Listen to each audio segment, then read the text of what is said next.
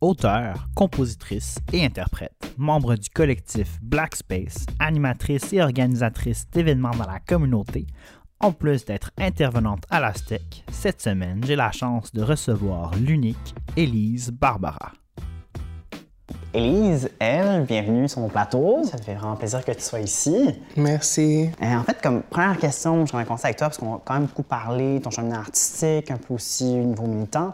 Tu fais partie d'un groupe de musique, tu écris des chroniques, euh, tu fais plein, plein, plein de choses. Donc, je viens de demander, euh, est-ce que tu pourrais dire que tu n'aimes pas te définir en tant qu'artiste? Oui, je ne me définis pas artistiquement, même si ma pratique principale euh, et celle du chant et de la composition, mhm. la musique. Justement, est-ce que tu pourrais me parler de ton groupe, en fait? mon groupe est une continuation de ce que j'ai fait pendant des années euh, avant ma transition, quand j'avais une identité publique qu'on pourrait décrire comme gender fucked ou gender fluid. Euh, même si je mettais pas le mot. Donc, euh, j'enregistrais sous le nom de Jeff Barbara avant. Et euh, en entamant ma transition hormonale, j'ai transitionné. Bon, mon apparence physique changeait, donc j'ai mon nom a transitionné en même temps. Donc, en passant par Jeff Elise Barbara à Elise Barbara et euh, pour finalement, bon, décider d'annoncer mes spectacles euh, sous le nom de L. Barbara's Black Space. Elle étant un diminutif de Elise. Euh, et parce que tous mes amis, surtout amis anglophones, m'appellent elle. Mm-hmm. Et Black Space parce que j'ai décidé de donner un nom aux, aux, musiciens qui m'accompagnent, ce que je faisais pas avant. tous les musiciens sont afro-descendants, sont noirs.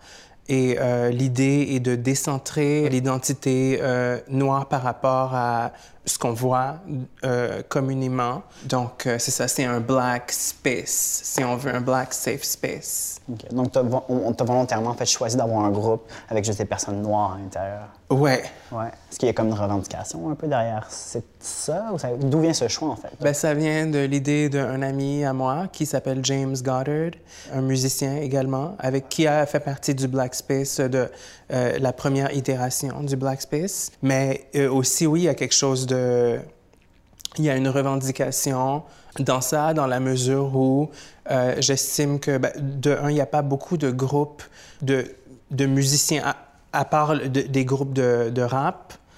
Euh, il n'y a pas beaucoup de, de groupes d'instrumentistes euh, entièrement noirs depuis les années 70. On peut penser par exemple à The Roots comme exemple de, de groupe de musique traditionnel qui, fait, euh, qui est composé entièrement de noirs, mais c'est quand même assez rare. On, retrouve la culture du groupe euh, existe toujours dans le milieu du rock. Or, la culture rock est plutôt blanche. Et lorsqu'on trouve des personnes afrodescendantes noires dans des groupes de rock, leur identité est toujours diluée par la présence d'autres personnes, qu'elles soient non afrodescendantes ou blanches. Donc, pour moi, c'était important d'amener euh, l'idée d'un groupe euh, qui fait, euh, bon, c'est pas exactement du rock, mais c'est au, final, c'est la formule rock là, de, drum, bass, chant, mais composée entièrement euh, de personnes noires. Et en plus, à Montréal, ce qu'on n'a pas la chance de voir euh, vraiment, à moins d'être dans un contexte, comme je disais plus tôt, soit hip-hop ou world, et même le world. Puis la musique que tu fais, est-ce que tu dirais aussi qu'elle est plus comme revendicatrice ou pas tant? Pas nécessairement. Je trouve qu'on force beaucoup les artistes dont les identités euh, s'inscrivent dans une idée euh, euh d'oppression, euh, soit de, de, genre ou de classe ou d'ethnie, race, à se politiser politiser dans leur discours professionnel et artistique. Et il y a une artiste dont j'ai lu les entrevues dernièrement qui s'appelle More Mother, et ça, c'est juste un exemple parmi tant d'autres qui est souvent invité à se prononcer sur euh, ses réflexions sur la colonisation, la décolonisation, ces choses-là. Et moi, je trouvais intéressante l'idée de euh, d'être un groupe qui euh, se politise par son existence, mais qui ne se force pas nécessairement à parler des choses telles qu'on s'attendrait. Est-ce que tu es capable de comme, de faire exister un peu ton nom, en fait, en dehors d'être une personne militante? Mais oui, je pense que c'est possible. Et puis c'est ce que j'ai, de toute façon, c'est ce que j'ai toujours fait parce que je me suis toujours euh, artistiquement défini comme une personne apolitique. Même lorsque euh, j'enregistrais sous le nom euh, de Jeff Barbara, qui est mon dead name, mais bon, je suis, je suis déjà grillé. Tout le monde connaît mon dead name, donc j'ai pas le choix. tu l'assumes C'est ça, j'ai pas le choix d'assumer. j'ai pas le choix d'assumer, mais euh, je faisais pas la revendication euh, politique au premier sens d'une identité euh, euh, queer ou qui défie les codes euh, cis ou hétéronormatifs, mais c'est juste à travers mon existence, à travers mon expression exubérante, que pour moi, il y avait un acte de militantisme. Mhm. J'entends vraiment que c'est pas à travers ce que tu fais qui est militant, mais juste par comme ton existence, tu incarnes en fait cette. Euh, il y a un statement quand même. Il y a un statement, exact. Et pour moi, ça revient, bon, je veux dire, au Black Space, il y a en quelque part une revendication euh, qui est plus centrée euh, sur euh, mon identité noire que mon identité de genre conceptuellement. Et puis encore une fois, c'est ça, il y a un statement dans le fait de dire euh, on est noir et puis bon, on fait ce qu'on veut. Notre musique s'inscrit pas nécessairement dans des codes prescrits par des producteurs culturels euh, qui s'attendent à ce que bon, un groupe de noirs fasse par exemple une musique world ou une musique hip-hop ou urbaine.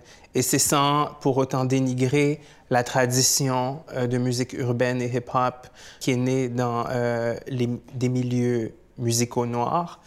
C'est sans pour autant dénigrer ça, mais c'est plus pour euh, affirmer sa liberté dans un contexte artistique large, de dire, ben, on peut faire un morceau hip-hop, on peut faire un morceau disco, on peut faire un jazz, on peut faire un techno, whatever. Mm -hmm tu as envie d'avoir juste une liberté dans ce que tu fais, puis aller toucher en fait à des zones qui n'ont pas vraiment été touchées auparavant par des musiciens de couleur. Ou qui ont été touchés, en fait. qui ont été touchés, mais qui n'ont pas nécessairement été, euh, comment dire, qui n'ont pas nécessairement été mises de l'avant ou qui sont communément pas mises de l'avant, puisque les producteurs culturels dans un contexte capitaliste, sont plutôt intéressés à inscrire l'identité noire dans une idée comme bon de, de transgression, euh, de, de, violence, de, de masculinité euh, toxique en ce qui concerne les hommes. C'est ce qu'on ce qu'on veut souvent mettre de, l'avant et, et, et c'est ce qui contribue à euh, affecter la perception que les gens ont des Noirs parce que la plupart des gens ne sont pas en contact direct avec euh, des personnes de groupes euh, auxquels ils n'appartiennent pas. Donc, euh, étant de façon limitée en contact avec des Noirs, les gens, par exemple, vont se faire une idée de, euh, des intentions d'une personne noire en fonction des images qu'ils ont communiquées, qu'ils ont consommées à travers les médias. -hmm. Donc, on pourrait dire que tu essaies aussi d'une certaine façon de briser les stéréotypes. Oui, de briser les stéréotypes. Et je pense que le fait de briser, et bon, moi, c'est à très petite échelle, dans une échelle, bon, assez locale, underground, indé. Mais je pense que, euh, justement, s'il y a un travail de, changement de, de, narration qui est fait euh, euh, à Hollywood, par exemple, ça peut faire que la perception que les gens auront de certains groupes minoritaires, que ce soit les Noirs ou les trans, etc., peut changer. Elle peut, la perception peut changer à travers les images que ces gens-là vont consommer. Mais est-ce que tu aimerais ça que tu montes ton groupe, puis ce message que tu me transmets aujourd'hui, est-ce que ça qu'il y ait plus de visibilité encore que ce que tu as aujourd'hui? Ben oui, c'est sûr que j'aimerais avoir plus de visibilité avec le Black Space, mais bon, on verra. Moi, je fais vraiment ce que j'aime faire musicalement. Et puis avec les musiciens euh, avec lesquels j'aime travailler aussi.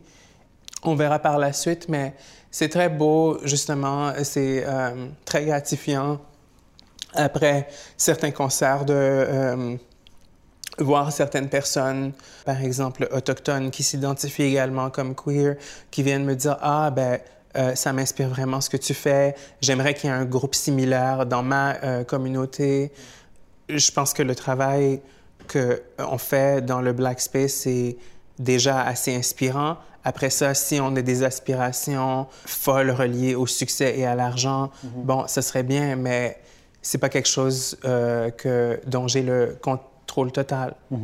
Donc, ta motivation n'est pas principalement, comme tu dis, l'argent, mais j'entends beaucoup, comme tu dis, que tu inspires des gens vers l'empowerment, vers le- l'importance du pour et par aussi. C'est un peu tout ça que je vois dans ton travail. C'est super, quand même. Ah ben oui, c'est sûr que le, le rêve aussi, c'est d'avoir le plus de, de personnes afrodescendantes possible euh, à nos concerts parce que la musique s'adresse principalement à, à eux, surtout des personnes euh, noires et euh, queer. Mais euh, bon, ça c'est...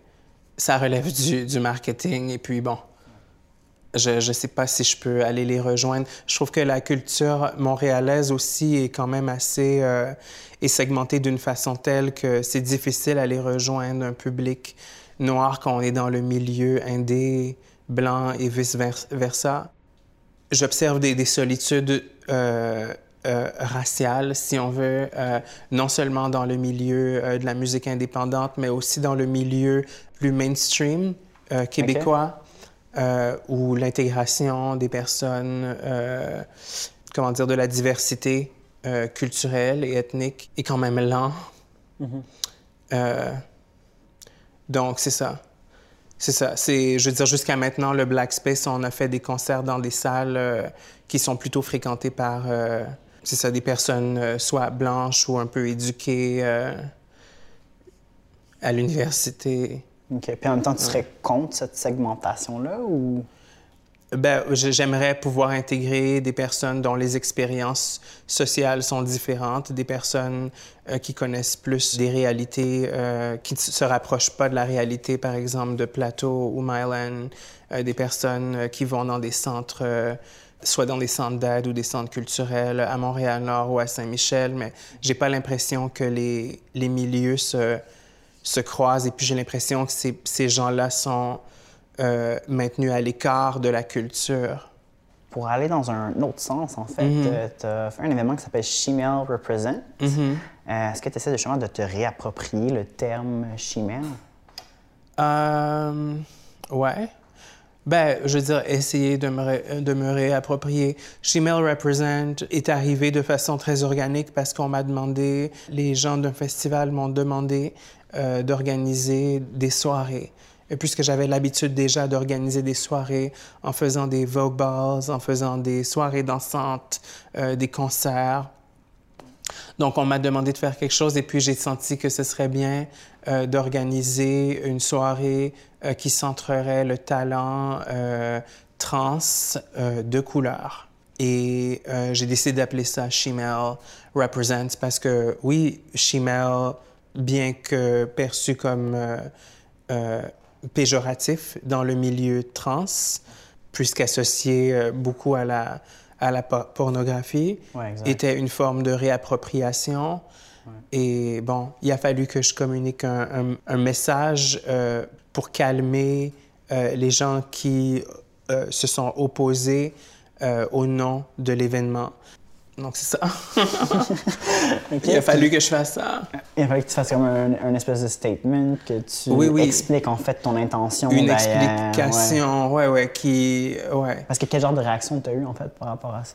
Ben, que c'était pas un mot euh, bien à utiliser, mais je pense que la, la- la critique provenait de gens qui n'ont pas vécu ou euh, qui n'ont pas. euh, qui comprennent pas le, le concept de réappropriation euh, d'insultes dans euh, le euh, milieu noir, surtout noir américain, mais ça se répand au final à travers le monde. Et on, on- c'est quelque chose qu'on observe beaucoup dans le hip-hop. Beaucoup de Noirs disent nigga, nigga, nigga, nigga, qui est une réappropriation d'une insulte.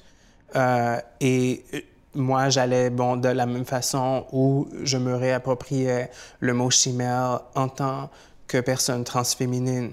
Mais j'imagine que ces critiques provenaient de personnes trans, peut-être possiblement d'un certain âge et aussi blanches, qui n'ont pas justement culturellement l'expérience de réappropriation d'insultes. Donc, euh, c'était plus difficile pour elles de comprendre Mais j'en ai pas fait beaucoup des Shemale Represent. C'est pas mon euh, marquee euh, event series, mais il y en a eu quelques-uns, dont la dernière édition au festival Slut Island l'été dernier. Slut Island, c'est? Slut Island, c'est un festival qui. euh, c'est un festival dont le nom est une déclinaison de, du festival de musique Sled Island à euh, Calgary. Il est dirigé par euh, Frankie Teardrop et euh, Sultana Bambino, deux personnes euh, qui ont des idées euh, féministes et qui essaient euh, justement même d'appliquer euh, euh, des idées féministes intersectionnelles dans la façon dont elles programment euh, le festival. Et puis, bon, parlant justement de réappropriation, d'insultes, euh, le mot slut en est un exemple. Donc, elle s'appelle Slut Island en référence au slut shaming auquel plusieurs euh, femmes font face, plusieurs personnes féminines. Ouais, en effet, il y a comme un gros mouvement dans, ce- dans ce sens-là de vouloir comme reprendre des insultes. On- quand on pense même juste au mot queer à la base, c'était un peu la même Oui, chose oui, aussi. oui. D'aller vers ça aujourd'hui de plus en plus. Ouais. Quoique le mot, le mot queer euh, est une insulte qui date, j'ai l'impression, de plus longtemps. C'est pas, j'ai l'impression que euh, euh, shemale en relation à queer et euh, comment dire, c'est un, un- terme qui euh, provient d'une culture beaucoup plus récente. Euh, dans- tandis que queer a été réapproprié depuis beaucoup plus longtemps. J'ai l'impression que plusieurs gens ne savent même pas que queer à la base était une insulte. Exact, exact. Est-ce que tu penses que des termes justement comme chimère ou même le, le N-word, en fait, pourraient éventuellement aller vers ce genre de choses-là? Ou c'est le genre de termes qui, selon toi, seront toujours trop marqués d'une histoire euh, oppressive? Et... Ben, ça dépend parce que l'évolution, l'évolution du mot queer s'est fait d'une façon beaucoup plus discrète, comme quoi il est. euh, C'est ça, il n'a pas été publicisé par la culture hip-hop. Quand on parle du N-word, euh, c'est un, mot qui a eu beaucoup de promotion, de, de promotion à travers le hip-hop, qui est devenu euh, une plaque tournante de la culture euh, populaire mondiale. Donc, je pense que les gens ont toujours la conscience du fait que N-word est, euh, est un slur. Euh, et puis, ça, j'ai l'impression que le parcours du, du mot queer est, est différent, mais c'est à voir. Et puis, il faudrait demander aussi à des, des experts de l'évolution de la langue et des étymologies de s'affirmer, euh, pas s'affirmer, de se prononcer à ce sujet. Sinon, pour aller dans une autre sphère, encore une fois, euh, je sais quand même que tu aimes parler de façon générale de, de l'amour et de la sexualité. Je vais peut-être parler un petit peu. Oh, OK. Donc, je vais peut-être aller un peu plus vers cette sphère-là pour, euh, pour la fin de notre, de notre entrevue. En fait, je me demandais euh, qui et dans quels endroits, en fait, tu te sens confortable de dater? Qui et dans quels endroits? Ouais. Ou quelle euh, plateforme? Quelle pla- plateforme? ben, écoute, je veux dire, c'est beaucoup moins stressant en tant que personne euh, trans de euh, rencontrer des gens à travers les, euh, à travers les plateformes euh, virtuelles. Parce que dans la vraie vie, on se pose toujours la question à savoir si, bon, tout provient de la peur du rejet. Donc, on a peur de- de- d'être rejeté. Euh, C'est plus que- facile de... avec des applications. Tu que tu Oui, oui, avec les applications moins Internet. rejeté en ce moment? Ben, c'est moins risque, où le rejet se fait d'une façon euh, moins directe ou peut-être que, bon, la personne Moins va... violente. Ouais, moins violente aussi. On, on risque moins... On parle de violence non seulement, comme tu as raison, psychologique, mais aussi physique. Donc, euh, c'est euh, dans l'ensemble, bon, moins dangereux. Euh, tout est plus dilué sur Internet. Aussi parce que dans la vraie vie, bon, il y a des facteurs... euh, comment dire, il y a tellement plusieurs exemples à tirer de la vraie vie. Des fois, il y a des facteurs atténuants. Puis, bon, peut-être que les gens, c'est très évident pour une personne qui me voit euh, dans cette entrevue que je suis trans, mais des fois, il y a des facteurs atténuants comme l'alcool, la, la musique forte, comme la lumière tamisée, qui font qu'une personne euh, ne s'en rend pas compte Ouais. automatiquement.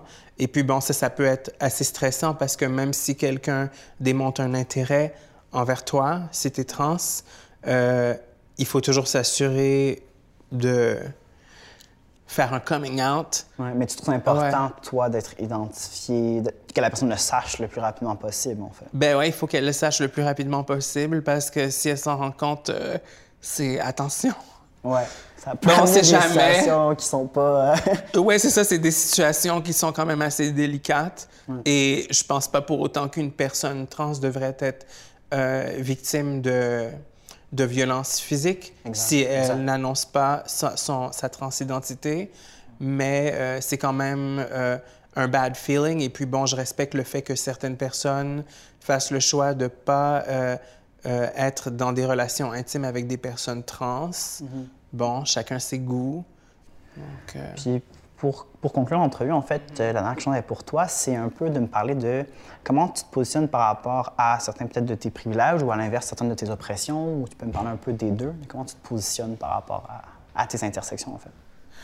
J'y pense pas trop. Euh, je pense qu'on est, on, on, on, est arrivé à un point dans la rhétorique euh, d'anti-oppression où tout le monde parle euh, en utilisant, tout le monde communique en utilisant ces codes de façon exclusive, euh, où tout le monde justifie leur existence à travers ces codes de façon exclusive. Et pour moi, c'était pas le but. Quand j'ai commencé à m'intéresser aux euh, théories euh, d'origine universitaire, principalement reliées à l'oppression, mhm. c'était plutôt pour comprendre les mécanismes de domination qui m'entouraient pour pouvoir en ressortir plus empowered. Ouais.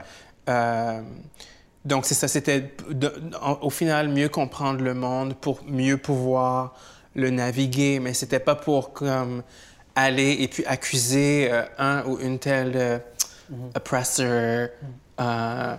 racist, comme mm-hmm. transphobic. C'était plus une idée plus large, c'est de comprendre vraiment le système ça, de comprendre le système de pression pour mieux pouvoir euh, cheminer dans le monde. C'est ça. Et puis je trouve qu'on a été, on rentre, euh, il y a beaucoup de gens qui l'utilisent euh, peu sagement, des personnes même en plus qui n'ont pas vraiment d'expérience aussi intersectionnelle, si on veut, que la mienne, parce que en quelque part, bon, la transidentité de couleur, c'est un peu le saint graal de l'oppression. On dirait ces temps-ci, les gens disent bon, trans woman of color, comme you're a woman, you're trans and you're like black or whatever. Pas mal en top de la liste. Ben, c'est ça, on top, c'est ça. J'ai toutes les check, check marks. Mais non, je pense qu'il faut pas, faut pas exagérer. Et puis, euh, je pense même que justement, ce sont des théories à travers lesquelles on découvre qu'il peut même, il peut même y avoir des privilèges ou des, euh, des comportements oppressifs euh, chez, provenant des personnes qui sont systémiquement opprimées.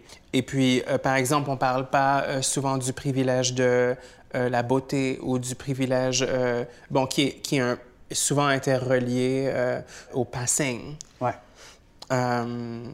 donc ça, on n'en parle pas souvent. Et puis moi, je reconnais, par exemple, que j'ai peut-être plus de passing qu'une euh, qu'une amie trans à moi qui, elle, est blanche, qui, bon, euh, je veux dire, selon euh, justement la pyramide, le, schéma comme pyramidal d'oppression, bon, est plus privilégié que moi, mais au final, ben, elle ne va pas pouvoir entrer dans les toilettes de son choix, alors que moi, bon, je peux rentrer dans les toilettes des femmes sans avoir de questionnement ou de regard.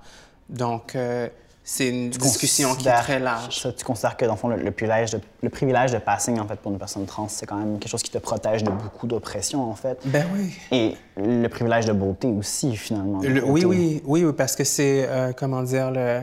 Ben, en ce qui concerne beaucoup les femmes trans, je pense que les hommes trans ont une expérience différente par rapport à la beauté, dans la mesure où... Euh, à, cause des, structures sexistes, euh, sociales, il y a une attente à ce que les femmes euh, il y a plus d'attente envers les femmes, à ce qu'elles soient belles. sont plus élevées. Sont plus pour élevées les femmes, pour les femmes, plus, exigeantes. Exact.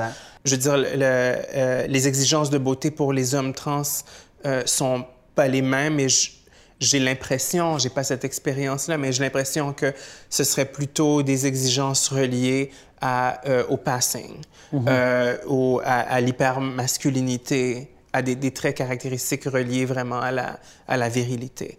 Euh, pour les femmes, la beauté et la euh, féminité traditionnelle sont, sont interreliées et en effet, j'ai l'impression qu'une femme, plus elle a le passing, plus elle a l'air d'une euh, femme cisgenre et plus elle est traditionnellement belle euh, niveau magazine ou actrice, ben, plus elle aura, euh, elle sera bien acceptée par la société. Donc euh, la beauté est non seulement la beauté est conditionnée ou comme l'acceptance trans est conditionnée par la perception de la beauté des femmes trans, euh, et puis la transphobie s'exprime d'abord et avant tout, euh, affecte d'abord et avant tout les personnes trans qui n'ont pas le passing.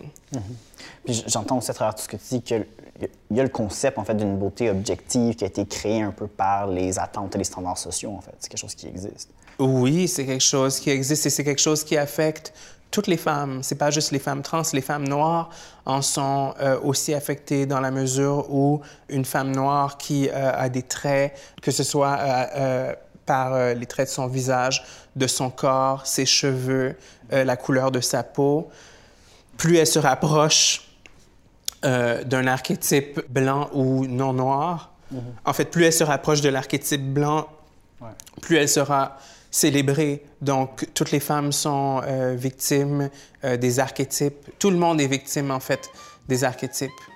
Ben, ça va être tout pour notre temps qu'on avait aujourd'hui. Merci. euh, merci vraiment beaucoup d'être venu ici. Merci beaucoup de m'avoir reçu. Ça fait très plaisir.